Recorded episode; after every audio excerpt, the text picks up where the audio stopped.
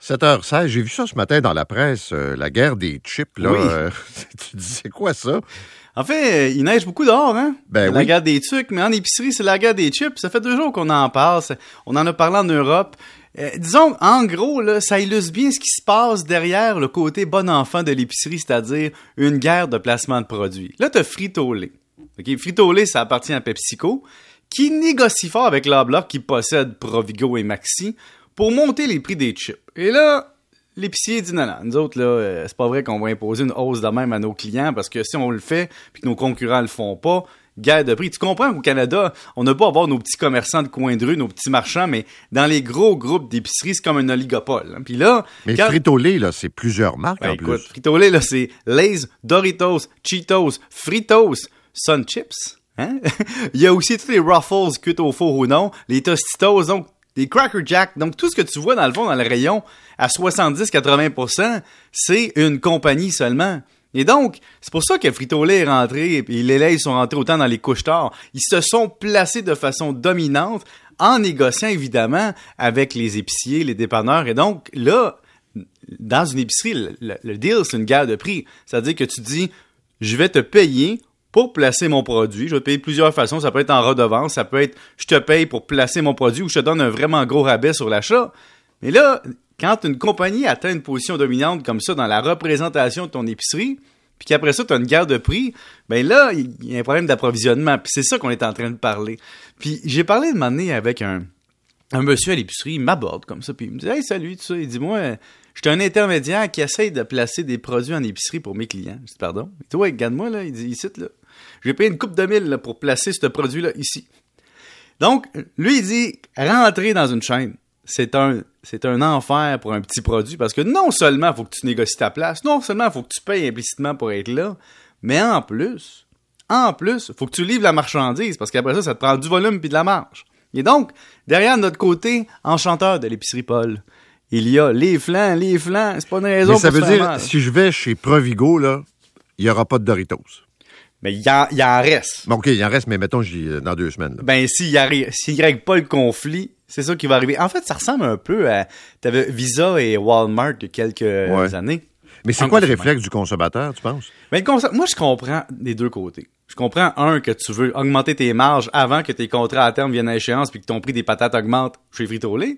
Puis d'autre côté, je comprends l'épicier qui dit, mon client, là, les chips, c'est un produit fort. C'est un produit qu'il connaît puis qui connaît les prix. Et donc, ça influence sa perception de ce qui est cher et pas cher dans mon épicerie. D'ailleurs, Paul, je dois t'avouer une confession.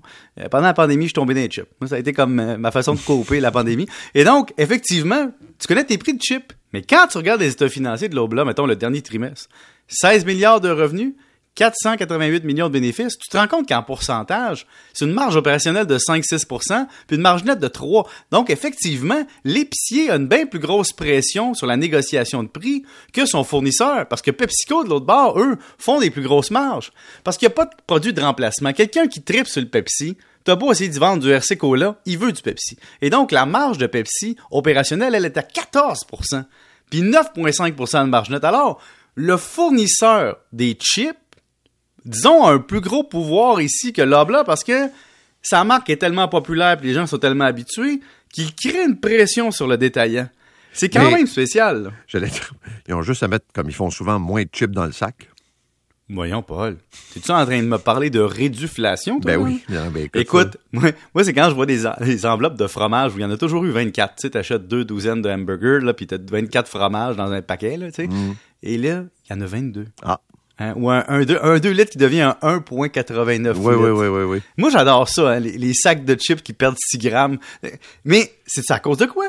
Encore à cause du maudit consommateur qu'on est, qui veut toujours garder les mêmes prix. Donc, on trouve une façon de nous accommoder. Donne-moi ton deux piastres, mais tu auras moins de chips. C'est ça. OK, euh, tu regardes des titres boursiers populaires qui se sont fait brasser euh, depuis le début de l'année. Ben, en fait, ce que je regarde, c'est que depuis le début de l'année, si vous regardez votre portefeuille, c'est un peu bipolaire. Ça bouge pas mal. Et ce qui a été payant dans les dernières années est chancelant un peu. Exemple, avec l'inflation, avec le risque de hausse de taux d'intérêt, il y a des entreprises qui sont frappées. Et plus les technos. Donc, si tu regardes, par exemple, Facebook, évidemment, il y a tout le problème de- du maintien du nombre de clientèle puis du volume. Mais depuis le 1er janvier, là, 1er janvier, on s'est entendu que c'est hier. 38% de baisse boursière. Donc, ceux qui ont misé dans Facebook se sont fait mal.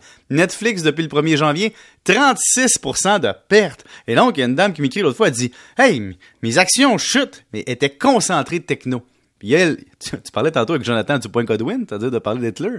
Elon Musk est tombé dedans cette semaine. Ben oui. Et, donc, l'entreprise aussi a baissé, pas pour ça, mais l'entreprise est en baisse de 17%. Et donc, tu vois que la, la folie est techno durant la pandémie se calme. Il y a une petite redirection boursière. D'ailleurs, Zoom, qui est un excellent exemple.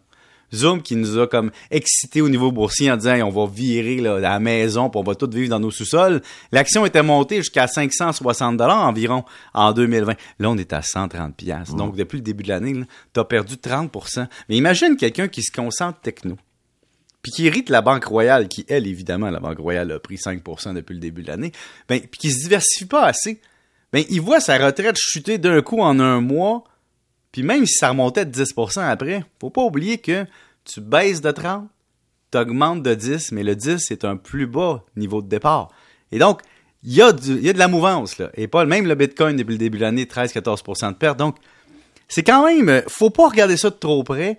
Mais encore une fois, les vieux sages vont vous dire, vous voyez, on vous l'avait dit, vous avez beau faire de l'argent avec vos titres techno, la diversification des fois d'un secteur plate comme les banques puis d'autres secteurs qui vendent vraiment du stock souvent, ça peut vous aider. Merci, monsieur. Bonne fin de semaine. Bonne chance pour vos chips en fin de semaine. Oui, c'est ça. 7h22.